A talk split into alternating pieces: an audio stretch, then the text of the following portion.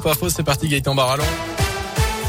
Et à la une, ça va bouger dans les écoles primaires. Le protocole sanitaire va changer dans les prochains jours. Désormais, une classe ne sera pas systématiquement fermée. Dès le premier cas de Covid détecté, tous les élèves seront, se feront tester et seuls ceux qui présentent un test négatif pourront reprendre les cours. Ce sont d'ailleurs les équipes éducatives, les profs qui devront vérifier ces tests négatifs fournis par les parents. Précision ce matin de Jean-Michel Blanquer sur France Inter. D'après le ministre de l'Éducation, ces tests ne relèvent pas du secret médical.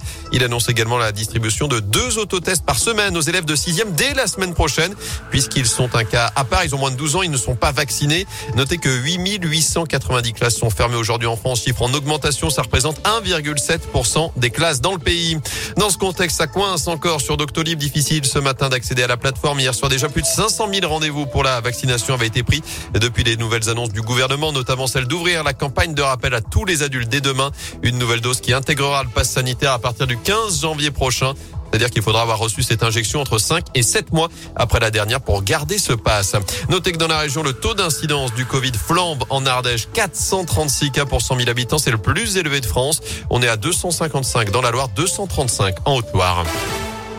Dans l'actu également, cet accident ce matin sur l'A72, ça s'est passé vers 4h30 hauteur de Méon à saint en direction d'Andrézieux. Un véhicule est venu violemment percuter un autre par l'arrière. Un homme de 40 ans a été gravement blessé, pris en charge en urgence absolue à l'hôpital nord de saint L'autoroute a dû être coupée le temps de l'intervention des secours. Sur les routes, justement, soyez prudents sur les hauteurs de nos départements avec déjà une fine couche de neige par endroits ce matin, du verglas également sur les massifs, de la neige annoncée ce soir et ce week-end dans certains secteurs. On fera le point sur la météo à la fin de ce journal. Pour la saison hivernale, justement, Chalma Mazel sera prête. La station ligérienne est dans les starting blocks à moins d'un mois des vacances scolaires. Les pistes devraient ouvrir dans un peu plus de trois semaines, samedi 18 décembre, mais à quelques semaines du jour J. Plusieurs interrogations planent toujours, notamment sur la quantité de neige, évidemment, qu'il y aura à ce moment-là. Pour ne rien arranger, le recrutement des saisonniers est très difficile cette année. Et pour finir, il va probablement falloir composer avec les contraintes sanitaires. On en parlait, le pass devrait être réclamé dès 12 ans puisqu'on vient de dépasser la barre des 200 cas pour 100 000 habitants en France en termes de taux d'incidence. Une commission de sécurité eu lieu mardi à ce sujet au département de la Loire.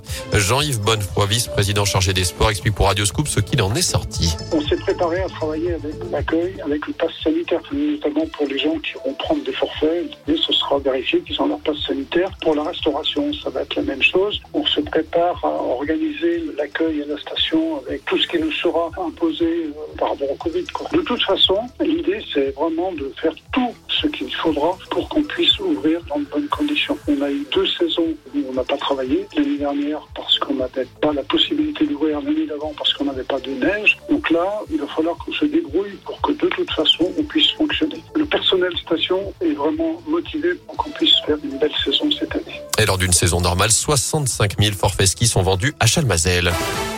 En foot, coup dur pour les Verts avec la blessure de Romain Mouma. L'attaquant stéphanois s'est blessé avant-hier à l'entraînement, touché aux ischio-jambiers selon l'équipe. Il sera absent jusqu'à la fin de l'année 2021. Il manquera donc le choc face au PSG dimanche 13h dans le chaudron pour la 15e journée de Ligue 1. À suivre également ce week-end la Coupe de France, notamment cette mmh. affiche du 8e tour. Demain, le dernier avant l'entrée en liste des clubs de Ligue 1. Andrés Dieu recevra Grenoble, GF38, pensionnaire de Ligue 2. Ce sera à 17h ce samedi à l'Envol Stadium.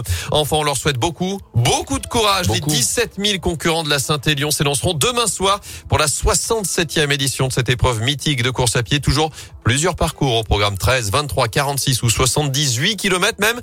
156 pour ceux qui vont faire l'aller-retour dès demain matin et on annonce des conditions dantesques. À nouveau du froid, du verglas, voire même de la neige à certains endroits dans les monts du Lyonnais. Ah oui, ça courage au corps et puis euh, courage à toutes celles et ceux qui les organisateurs, la présentation aussi. Euh. Exactement. Et tous ceux qui vont les accompagner au bord de la route et des chemins. Eh oui, incroyable hein. Euh, j'aimerais pas travailler moi là hein, ce jour-là. On va se régaler.